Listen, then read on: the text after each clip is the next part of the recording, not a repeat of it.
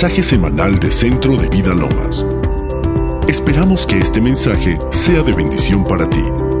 Para más recursos e información, visita centrodevidalomas.org.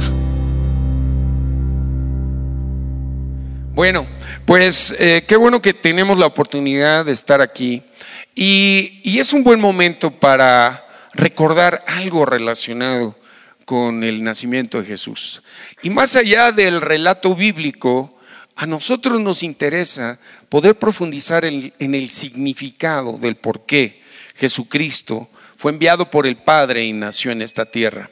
Y creo que hay un, pasaje muy, muy interesante del cual vamos a hablar hoy. Eh, un poquito les preguntaba que si estuvieron escuchando al apóstol Acuña el domingo, porque habló eh, de la incredulidad de Zacarías en comparación con la fe y la sumisión de María, la jovencita eh, que fue escogida por Dios para eh, gestar al niño Jesús, al Señor Jesús. Y nos hablaba de que eh, Zacarías, que era un hombre justo, pero que no había tenido hijos, que ya era anciano, junto con su mujer Elizabeth, y estando él para servir en el templo, como se turnaban los sacerdotes a ministrar a Dios, le tocó a él entrar a ese lugar y cuando estaba ministrando a Dios, un ángel se le apareció y le anunció el nacimiento de su hijo, que sería Juan el Bautista. Y él dudó ante el mensaje del ángel y el ángel, pues ahí empezó ese dicho de calladito te ves más bonito, este, le cerró la boca y le quitó el habla a Zacarías. ¿Cuántos de ustedes saben que la incredulidad que sale por la, boca o la duda detiene los planes de Dios? La fe eh, tiene una certeza en el corazón de que lo que Dios ha hablado se cumplirá en nuestras vidas. La duda se opone a la verdad de la palabra. No cree en lo que Dios promete. Y como el plan de Dios pues siempre es perfecto, y en este caso ante la duda o la incredulidad de Zacarías, pues el ángel le cerró la boca, porque pudiera haber abortado el plan, un plan maravilloso, porque había llegado el tiempo de que se preparara el camino para el advenimiento de Jesús. Y Juan el Bautista fue ese, ese ser elegido por Dios para preparar el advenimiento de Jesús. Entonces vamos a Lucas 1, 62 al 64. Cuando una vez que nace Juan el Bautista, a los ocho días, eh, como se acostumbraba, lo llevaban al templo a ser circuncidado y a, darle su nombre. Y entonces llegaron ahí eh, Elizabeth y Zacarías, a un mudo, trayendo a Juan y le preguntaban a la mamá que si se iba a llamar Zacarías como su padre. Y, y la mamá le dijo, no, no, se va a llamar Zacarías, se va a llamar Juan. Dice, ¿cómo Juan si no hay nadie en tu familia que se llame así? Y entonces, dice, le preguntaron por señas a su padre, dice, ¿cómo le quería llamar? Y pidiendo una tablilla, escribió diciendo, Juan es su nombre. Y todos se maravillaron. Y al momento fue abierta su boca y suelta su lengua. Fíjense cómo habló. Habló bendiciendo a Dios. Qué importante es que tú y yo le creamos a Dios y confesemos con nuestra boca sus promesas y su palabra. Si tú y yo estamos hablando de que no, la cosa está muy difícil, no es que no logró hacer el negocio, no es que quién sabe para la situación de la 4T cómo nos va a ir en el 2020, nosotros estamos alineando nuestra fe a lo que el mundo nos está reportando y hemos quitado la vista de las promesas que Dios tiene para cada uno de nosotros. Así que es bueno entender que, que si no vamos a hablar positivamente, si no vamos a hablar fe, mejor no hablemos. Claro que no nos va a ocurrir como le ocurrió a Zacarías, que el ángel le cerró la boca, ¿verdad? Y por nueve meses o un poco más, no sé cuánto. pero que podamos tú y yo entender que, hablemos glorificando a Dios. Y fíjense, al momento que le fue abierta la boca y le soltó la lengua, empezó a profetizar.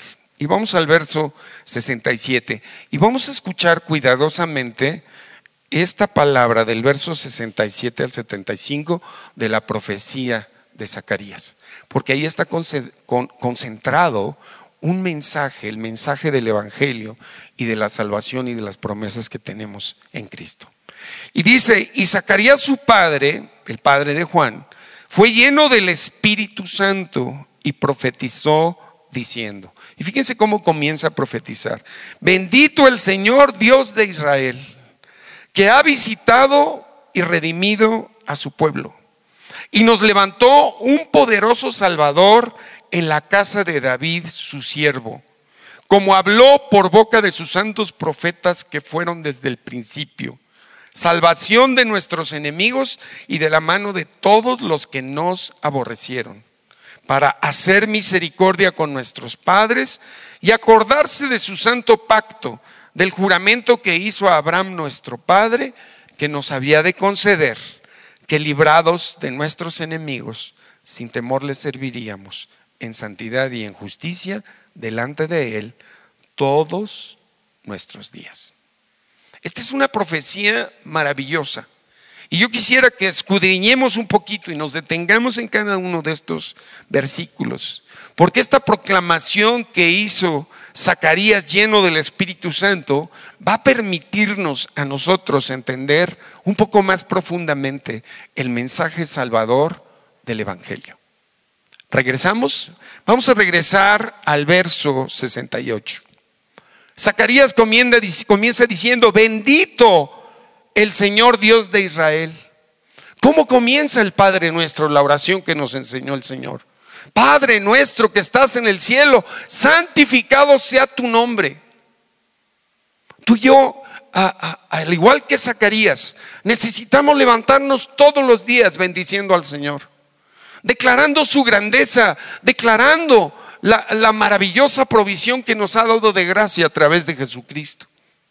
En lugar de levantarnos con, ay, otro día, a ver cómo me va, no tengo ganas de ir a trabajar, levantémonos bendiciendo a nuestro Dios por la oportunidad de respirar, por la oportunidad de poder invocar su nombre. Fíjense lo que dice, bendito el Dios, el Señor Dios de Israel, que ha visitado y redimido a su pueblo. A Jesús se le dio por nombre Emanuel, que significa que Dios con nosotros. Aquí vemos cómo el creador del universo ha venido a visitar a su pueblo a través de su Hijo Jesucristo.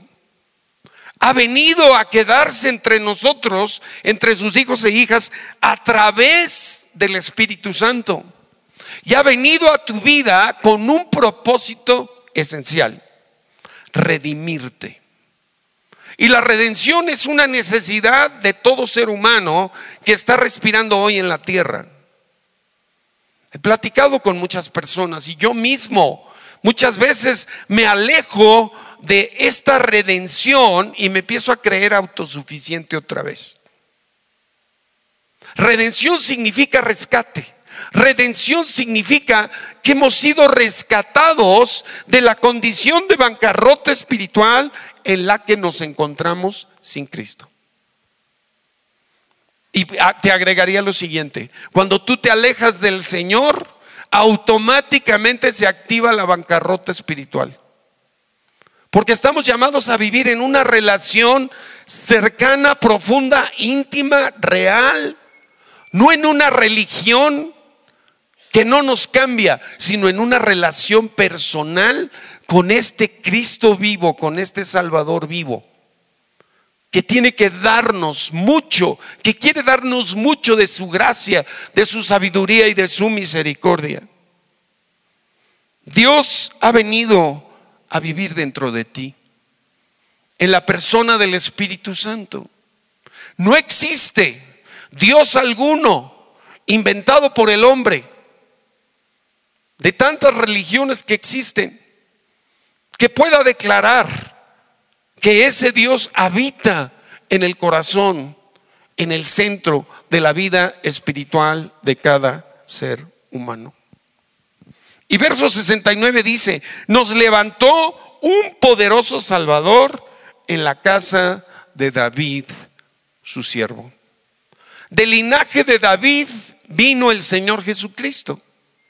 Tan es así que José y María, siendo también de la casa de la misma tribu de Judá, de la cual era David, eh, y siendo del mismo linaje de David, tuvieron que ir a Belén cuando el emperador romano en turno eh, convocó un censo. Y ese censo demandaba que todos los de las familias de Israel fueran empadronados, fueran censados de acuerdo a la tribu de donde venían. Y esa es la razón por que José y María fueron a parar a Belén. Aunque sabemos que Dios había dicho que en Belén, de acuerdo con sus profetas, nacería el que sería el libertador del pueblo de Israel. Así que este Salvador es Jesucristo, único Salvador del ser humano. Eso no sé si lo tengas claro. Primero, tu necesidad del Salvador. Y la otra, que no encontrarás la salvación fuera de Jesucristo. Ahora, salvación, ¿qué significa? ¿Qué significa salvación? El propio nombre de Jesús significa Jehová es salvación. Y la palabra en el griego para salvación es soso, S-O-Z-O, que significa seguridad, significa ser librado, significa ser defendido y protegido, ser sanado y preservado. Significa que Dios viene a hacernos el bien viene a devolvernos la condición original que tuvo el ser humano antes de caer en pecado. Nos vuelve a ser de una sola pieza. Dice la palabra que Jesús vino a sanar a los quebrantados de corazón, a liberar a los cautivos, a dar vista a los ciegos. No sé en qué estado de salvación te encuentres hoy, pero si has estado atorado en, situaciones de enfermedad, de depresión, de angustia, de ansiedad, de tristeza, hoy es un buen momento para hacer un alto y declarar que Jesús es tu Salvador y el mío. Miren, separados de Jesús, no podemos hacer nada, pero con Jesús todo lo podemos hacer. Jesús es el único camino al Padre, dicho por Él. No hay otro camino de vuelta al Padre más que el enviado de Dios, el Hijo de Dios, que vino a la tierra a nacer en Belén hace dos mil años para traer la salvación al género humano. La palabra dice en Romanos 10, 12 y 13 que no hay diferencia entre judío y griego, es decir, entre el pueblo elegido de Dios y la humanidad en general. Pues el mismo que es Señor de todos es rico para con todos los que le invocan. Y fíjense lo que dice el verso 13, porque todo aquel que invocare el nombre del Señor será salvo. ¿Podrías cerrar tus ojos e invocar su nombre hoy, decirle Jesús, Jesús, Jesús, tú eres mi salvación, tú eres mi salvador. No sé si has llegado a ese punto de reconocer tu verdadera necesidad de ser salvo. Tú y yo no tenemos necesidad de una religión, necesitamos al Salvador. Necesitamos a Jesucristo, literalmente arrancándonos de nuestras formas de vivir tan alejadas de Dios, tan cercanas al mundo y a tantas costumbres que a Dios en realidad no le agradan. Fíjense, regresando al, al nacimiento de Jesús en Mateo 1, 21 al 23. Dice, y dará a luz un hijo y llamará su nombre Jesús. Esto se lo estaba diciendo el Señor a José. Porque Él salvará a su pueblo de qué? De sus pecados. Yo no sé si tú te sientes todavía como Juan Camaney o como la mamá de Tarzán, que todavía en tu soberbia y en tu orgullo crees que, pues que las distintas acciones, muchas de ellas que has llevado a cabo en tu vida, eh, están desalineadas a los planes y propósitos de Dios. El Espíritu Santo es el único que nos convence de nuestra necesidad del Salvador. Yo creo que a lo largo de mi vida, antes de conocer a Jesús, hubo dos o tres ocasiones en que personas, hijos de Dios o hijas de Dios, me hablaron de la necesidad que yo tenía de recibir a Jesús, pero yo no me daba cuenta de esa necesidad. Fue exactamente en un momento de dificultad, en un momento en donde la vida te, te coloca en un rincón y ya no sabes ni para dónde moverte pero que estás en una condición de, quebranto, de impotencia, de incapacidad, que Dios envía a una persona y te da el mensaje salvador y tú dices, sí, lo quiero. Ahora, esta misma actitud de necesitar al Salvador debe permanecer todos los días de nuestra vida cristiana, porque con mucha facilidad podemos caer en las mentiras, en los engaños o permanecer en ignorancia y no disfrutar de todos los beneficios que Zacarías resume en esta profecía y que nos invita a experimentar como algo real en nuestra vida. Dice el Salmo 137, 8, espere Israel a Jehová porque en Jehová hay misericordia y abundante redención en él. Y él redimirá a Israel de todos sus pecados.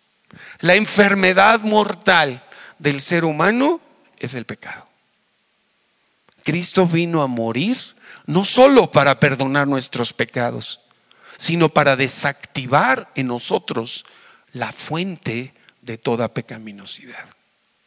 Esos son los grandes beneficios de tener a Jesucristo como nuestro Salvador y de caminar con Él cada día de nuestras vidas. Regresamos a la profecía de Zacarías, el verso 70. Como habló por boca de sus santos profetas que fueron desde el principio. Dios estaba cumpliendo en Jesucristo cientos de profecías habladas durante el Antiguo Testamento por diversos personajes a quienes les fue revelado que vendría el Cristo a la tierra a salvar literalmente a la humanidad de su condición de castigo eterno y de pena eterna. Miqueas 5:2 confirma el nacimiento de Jesús en Belén. Dice, "Pero tú Belén Efrata, pequeña para estar entre las familias de Judá, Dice, de ti me saldrá el que será Señor en Israel y sus salidas son desde el principio, desde los días de la eternidad. Dios planeó tu redención y la mía desde antes de la fundación del mundo. Dios que sabe todas las cosas sabía que el hombre y la mujer le traicionarían y le darían la espalda. Dios lo único que quiere es que nos volvamos a Él. Dios todo el tiempo está buscando la manera de tocar nuestras vidas para que nosotros le reconozcamos y nos volvamos a Él. Porque solo en Él está la provisión de la vida abundante que tú y yo necesitamos. Qué importante es que hoy escuchemos la voz de Dios en aquellas áreas donde no hemos rendido nuestra vida a Él, en donde las cosas no están caminando bien porque seguimos nosotros haciendo lo que consideramos que debemos hacer. Habló el domingo pasado el apóstol Acuña de una generación de creyentes vírgenes. Y habló de la actitud humilde, obediente y sometida de María que después de recibir el anuncio del ángel Gabriel, ella lo único que dijo, hágase con tu sierva conforme a la palabra que has dicho. Disposición total a que Jesús fuese engendrado por Dios y colocado en su vientre para ser gestado. Hay una analogía entre tu vida y la mía respecto a María. Dios está queriendo formar a Cristo dentro de ti y dentro de mí. ¿Hasta dónde tú le has permitido al Espíritu Santo que el carácter de Cristo, la vida de Cristo, las intenciones de Cristo estén siendo formadas en tu corazón, en tu mente y en tu alma? Jesús dijo, aprendan de mí, que soy manso y humilde de corazón y hallarán descanso para su alma. Qué importante es entender eso. El cumplimiento de las profecías anunciadas llegó a la tierra. Y el, verso 71 de la profecía de Zacarías, fíjense de lo que habla. Habla de salvación de nuestros enemigos y de la mano de todos los que nos aborrecieran. ¿Tú tienes claridad sobre quiénes son tus enemigos? ¿Que te han atormentado durante muchos años? ¿Que te han mantenido esclavo? ¿Que te han angustiado? ¿Que no te han permitido vivir esta vida abundante de Cristo? Son muchos, son diversos. Podemos resumir el... Uh, la victoria de Cristo con su resurrección, primero sobre la muerte. Es decir, que nosotros, si tenemos a Cristo, ya la muerte eterna no tiene potestad ni autoridad sobre nosotros. Jesús ha venido a darnos vida eterna. La vida eterna está en Jesús. El sustento de la fe cristiana es la resurrección de Jesucristo. Si Cristo no venció a la muerte, ¿sabes qué? Estamos hablando de, pues de cosas que no, que no nos van a llevar a nada. Pero como Cristo resucitó, tú y yo ya tenemos victoria sobre la muerte eterna. Ahora, fíjense, asociado a la muerte está el temor. Porque dice la palabra que el emperador de la muerte, que es el diablo, tiene a la humanidad atemorizada por el temor a la muerte. Y nosotros los cristianos, nacidos de Dios, ya no tenemos por qué tener miedo a la muerte, porque Cristo la venció. Ahora, el temor es uno de los grandes enemigos aún de los hijos de Dios. Pero si nosotros profundizamos y entendemos la victoria de Cristo y su provisión para nosotros, si recibimos la plenitud de su amor, no viviremos en temor. Dice la palabra que el amor echa fuera el temor. De donde el que teme vive castigado. El temor es como un, un tirano que te está siempre atizando y que no te permite vivir en paz. Temor en sus distintas variantes. Inseguridad, incertidumbre, ataques de ansiedad, de pánico, hay muchas fobias, muchas maneras en que el temor se manifiesta en la vida de la gente. Pero si tú comprendes el gran amor del Padre que le hizo enviar a su Hijo a dar su vida por ti, en ese amor, siendo tú perfeccionado y yo perfeccionado, no viviremos en temor. ¿Qué me dicen? ¿Sigue siendo el temor uno de tus enemigos? ¿Qué otros enemigos siguen detrás de ti la pobreza, la carencia, las relaciones rotas, vicios de diversa naturaleza, pecados que no has podido vencer. En Cristo está la promesa. Zacarías nos da la promesa de que seremos salvos de nuestros enemigos y de la mano de todos los que nos aborrecieron. ¿Qué te dice esto? ¿Trae esperanza o no trae esperanza a tu vida? Yo te digo el día de hoy que no te rindas. No te rindas a tus enemigos. El Señor ha venido a darte vida y vida en abundancia. Salvación significa redención, liberación, sanidad, recuperación, restitución de tantas cosas que el enemigo ha hecho a lo largo de nuestras vidas. Claro que el Señor, si tú cooperas, si tú le crees, si tú le buscas, el Señor derramará de su gracia si tú decides depender de Él.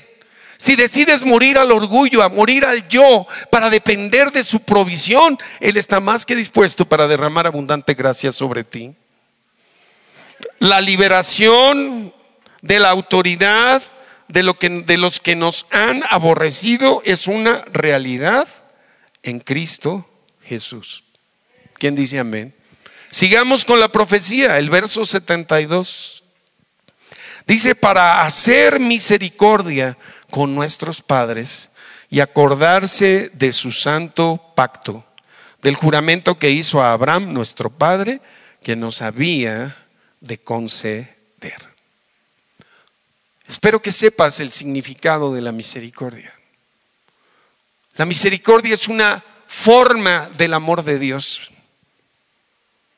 Y la misericordia que se renueva cada día significa lo siguiente, que Dios en su amor por ti, por mí, no nos ha pagado conforme a nuestros hechos. Eso es misericordia. Dios no te ha dado tu merecido a ti ni a mí. Ahora no me digas que tú eres blanca palomita, ¿verdad? No, todos hemos fallado. Pero en, Dios en su misericordia no nos da nuestro merecido. ¿Sabes qué es lo que nos da? Gracia. Que es exacto el favor inmerecido. O sea que no te paga ni me paga a mí conforme a nuestros actos, sino que además derrama abundante gracia y mantiene su misericordia, porque el trono de Él es el trono de la misericordia, al cual podemos acudir abiertamente y con sinceridad para recibir la provisión conforme a la necesidad que tengamos. Quizá te parezca un poco diferente el que no estemos leyendo la reseña histórica del nacimiento de Jesús. Pero estamos hablando aquí de lo que profetizó el padre de Juan el Bautista acerca del Salvador y de lo que tiene para nosotros. ¿Quién dice amén? Fíjate lo que dice, librados del temor a la muerte y de todo tipo de temores, perdonando nuestros pecados justificándonos por gracia, quitándonos la culpa y la condenación. Yo espero que no haya nadie aquí que esté viviendo en culpa y en condenación. Si estás viviendo en culpa y es una culpa verdadera, así el Señor la quita si tú admites tu pecado cualquiera que este sea. Porque Cristo vino para cargar sobre sí mismo tus pecados y los míos, con el fin de liberarnos de la culpa y de la condenación. Por supuesto que tenemos que llegar con un corazón sincero, Señor, Señor, verdaderamente la he regado. Señor, verdaderamente reconozco que he actuado mal en esto y esto y esto, perdóname.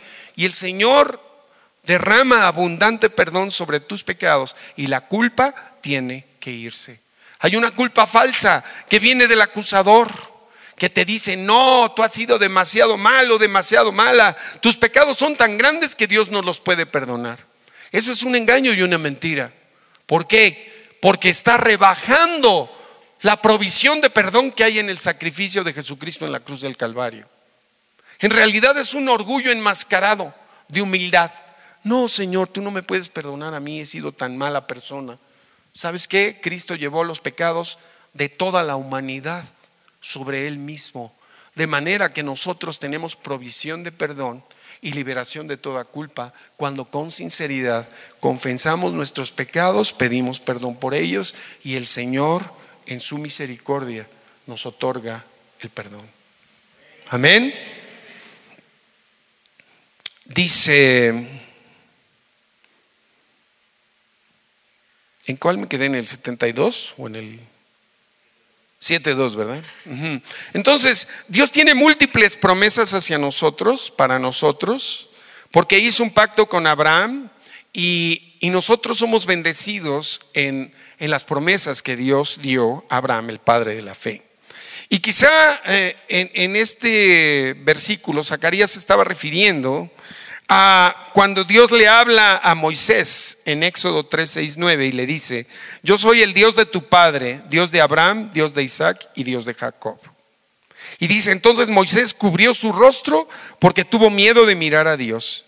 Y dijo luego Jehová, dice, bien he visto la aflicción de mi pueblo que está en Egipto, he oído su clamor a causa de sus exactores, pues he conocido sus angustias y he descendido para librarlos de la mano de los egipcios y sacarlos de aquella tierra a una tierra buena y ancha, a tierra que fluye leche y miel. Esto que ocurrió en el Éxodo es la sombra de lo que ocurre con Cristo nuestro libertador en la vida de cada uno de nosotros. Cuando Cristo viene a nuestras vidas, nos arranca de la autoridad de Satanás y nos traslada del reino de las tinieblas al reino de su amado Hijo. Cristo viene a ser ese libertador como fue Moisés del pueblo de Israel.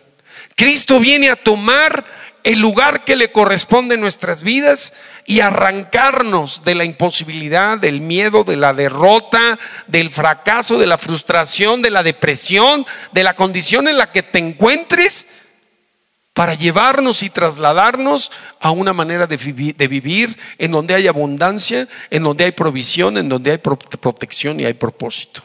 Amén. Así que podemos creer lo que dice el verso 74 que una vez librados de nuestros enemigos, sin temor, le podamos servir en santidad y en justicia delante de Él todos nuestros días. Esta para mí es el verso clave que resume todo lo que es la salvación en Cristo Jesús. Y yo te pido que tú hagas, te apropies y declares que vas a vivir librado de todos tus enemigos. Y que sin temor le vas a servir a Él. Y lo vas a adorar y lo vas a exaltar. Y fíjate, lo harás viviendo en santidad y viviendo en justicia delante de Él todos los días de tu vida. Yo estoy en lo personal terminando este año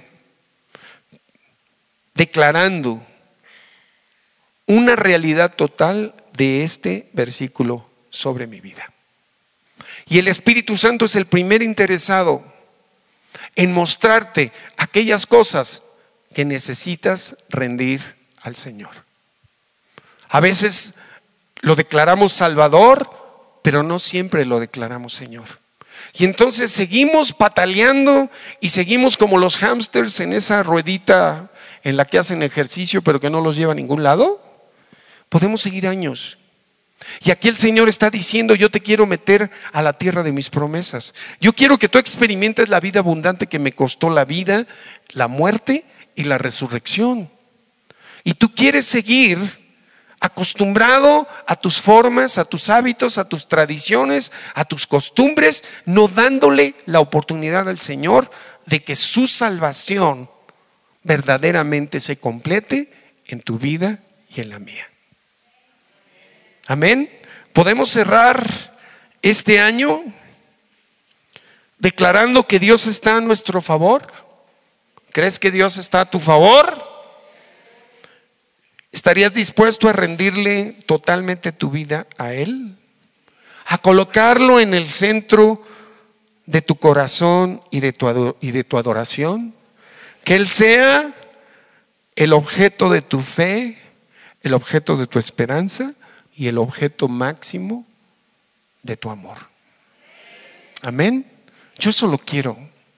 Yo solo quiero. Eh, apenas me, me di cuenta porque me lo mostró el Espíritu de qué tan fácil puede uno desviarse del camino de Dios de maneras tan sutiles y tan sencillas. Cuando bajamos la mirada de Él, cuando empezamos a ver las circunstancias, cuando somos egocéntricos y empezamos a ver todas las carencias y todas las cosas que nos faltan, dejamos de ver a Jesús y entonces la obra del Espíritu se detiene en nuestra vida. Yo te animo que este fin de año dediquemos un tiempo real y verdadero a meditar en Jesús nuestro Salvador, en la plenitud de su salvación y que nos volvamos a Él en adoración y le demos gracias. Termino con este versículo, Lucas 2, 10, 11. El ángel les dijo, a los pastores que cuidaban las vigilias de la noche, no teman, he aquí les doy nuevas de gran gozo, que será para todo el pueblo que les ha nacido hoy en la ciudad de David un Salvador, que es Cristo el Señor. Cristo el ungido, Cristo el Mesías, Cristo el único que tiene el poder para salvar, redimir y transformar nuestras vidas. Eres privilegiado y, yo soy privilegiado. Y yo no sé si a ti te pasa, pero hay un elemento, por lo menos en mí, de tristeza, porque no he visto a mi familia, mis hermanos, mi mamá, han confesado a Jesús, pero pues no se les ve ningún cambio. Y quizá hoy vas a salir de aquí, te vas a reunir con tu familia y, ¿por qué no hacemos hoy una oración por la salvación de ellos? Que tengan la revelación que tú y yo hemos tenido el privilegio de tener. Que Cristo se manifestó se reveló al corazón tuyo y mío. Y al aceptarlo, inició la salvación completa y total que Él está haciendo en nuestras vidas. Tu corazón y el mío, si tenemos a Jesús como Señor y Salvador, ya es salvo, ya. Nuestra naturaleza interna, la esencial que es la espiritual, ya le pertenece a Cristo. Pero batallamos con esto, batallamos con las emociones, batallamos con las decisiones. Y esta revelación que nos da Zacarías puede ayudarnos a rendirle todo al Señor para que sus promesas se sigan manifestando. Y si tú has estado atorado en algún área, hoy es el día para que tú le rindas esa área. Porque mira, lo único que el Señor quiere para operar en nosotros es que reconozcamos nuestra incapacidad y nuestra necesidad de Él. Amén. Bueno, todos aquí ya tienen a Jesús. ¿Ya nació Jesús en el pesebre de su corazón? ¿Ya? Hija, ¿ya tienes a Jesús en tu corazón? Magnífico. ¿Todos aquí? ¿Usted? ¿Ya le dijo a Jesús en mi Señor y Salvador? Muy bien. Bueno, vamos a ponernos de pie. Y vamos a meditar en este canto y te voy a pedir que, que hoy, en este día que se celebra su nacimiento, tú vuelvas a celebrar que Jesús nació en tu corazón y te postres y le adores.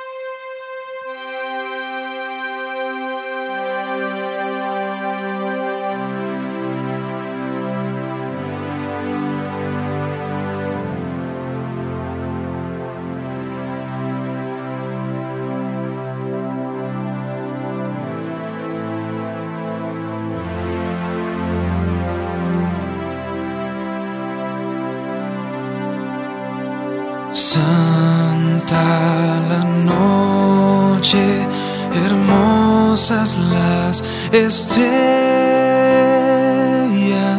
la noche cuando nació el Salvador.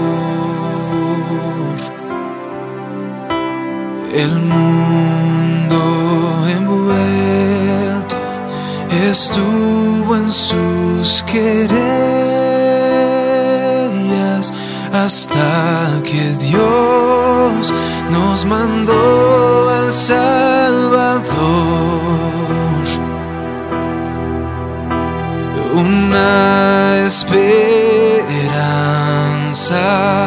todo el mundo siente la luz de un nuevo día al fin brilló.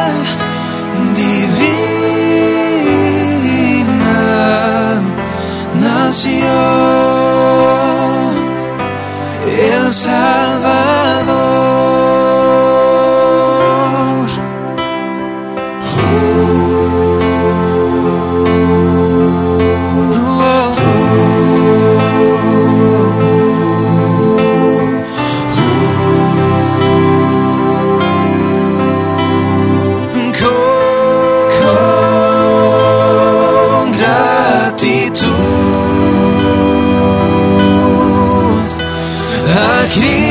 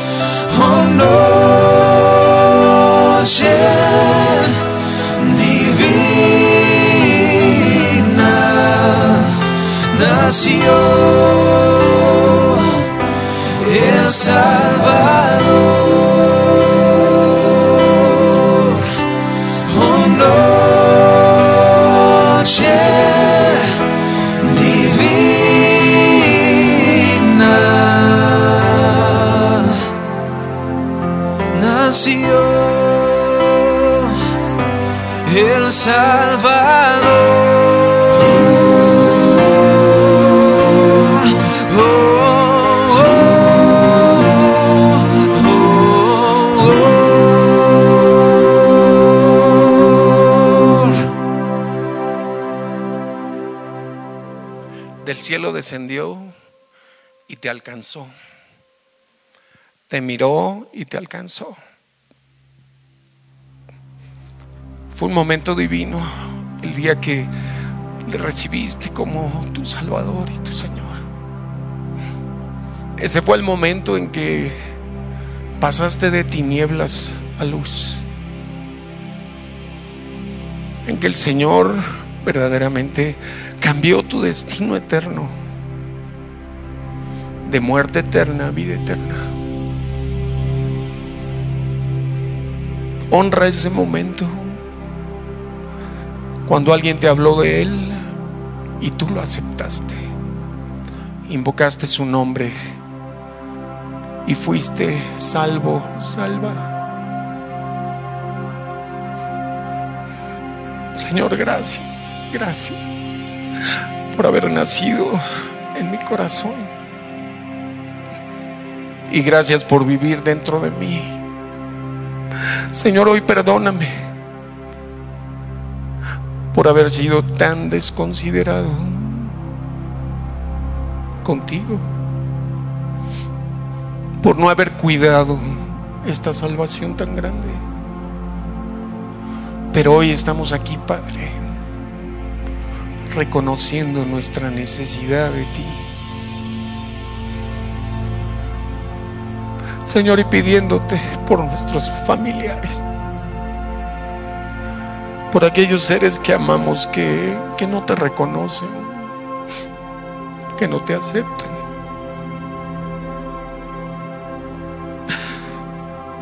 Señor, enciende, reenciende nuestro corazón para rendir nuestra vida totalmente a ti.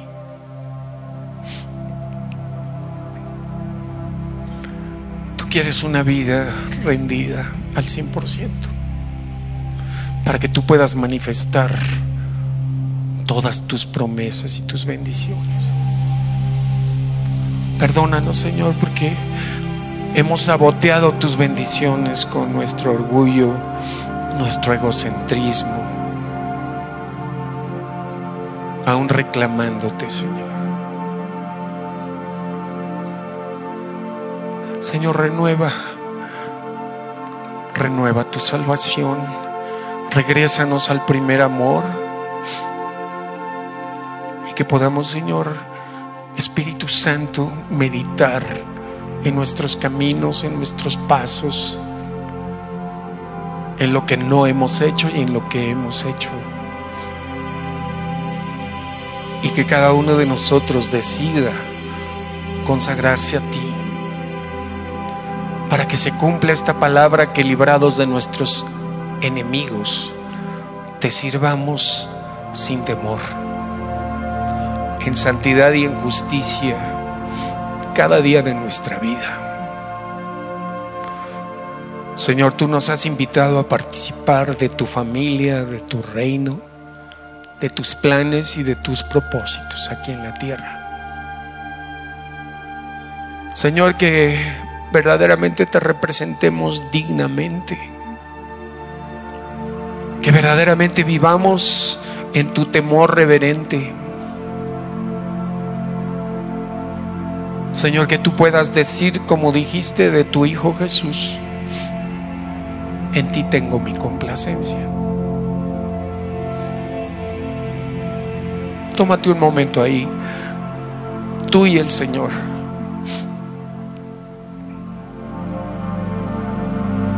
Para poner delante de Él todas tus cargas, todas tus debilidades, todas las cosas que no has podido lograr, pero también todas tus desobediencias a Él.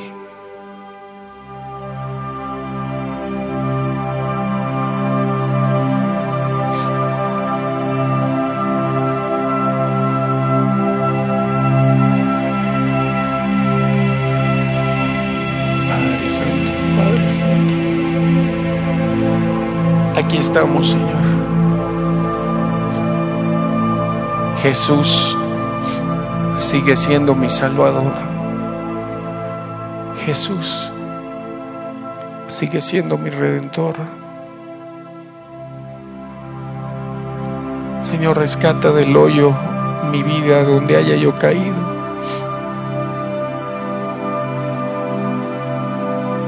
Dile, devuélveme el gozo de tu salvación.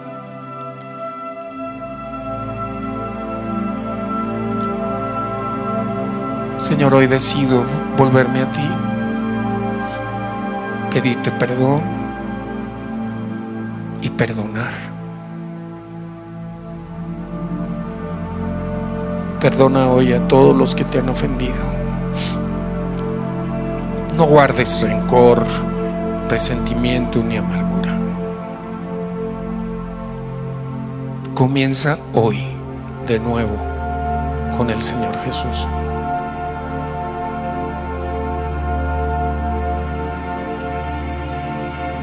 Tú dile, tú dile si te quieres rendir a Él que te rindes. Que ya no será más en tu voluntad o en la mía, sino en la de Él. En su gracia, en su fuerza, en su sabiduría.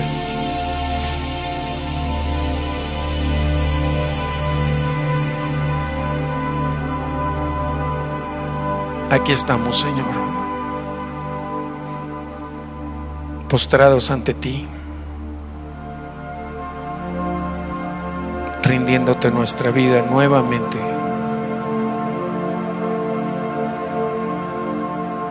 Recomienza con cada uno de nosotros, Padre, y úsanos para llevar tu mensaje salvador a tantos que se están muriendo hoy.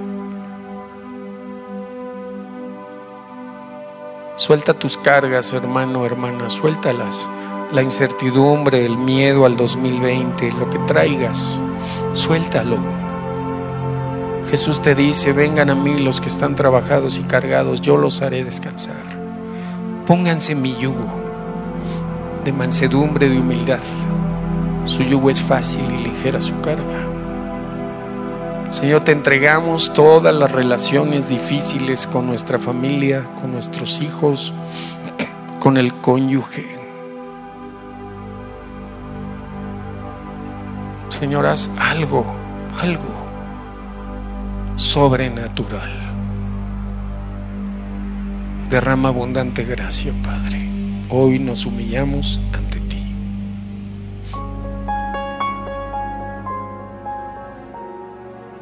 Invita a Jesús a tu vida.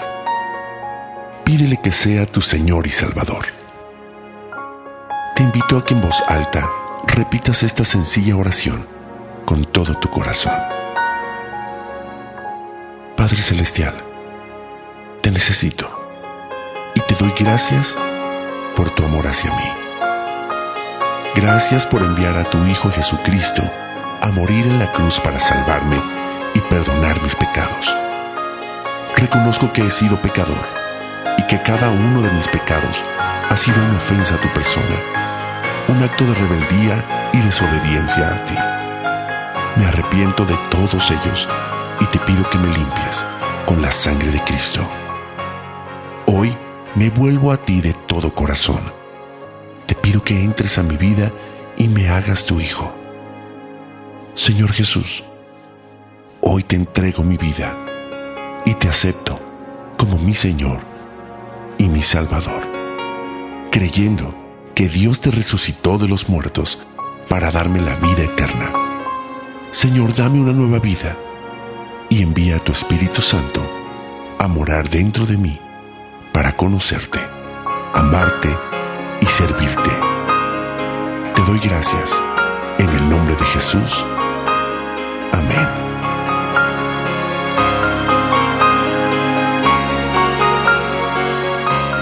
Más información, te invitamos a visitar centrodevidalomas.org.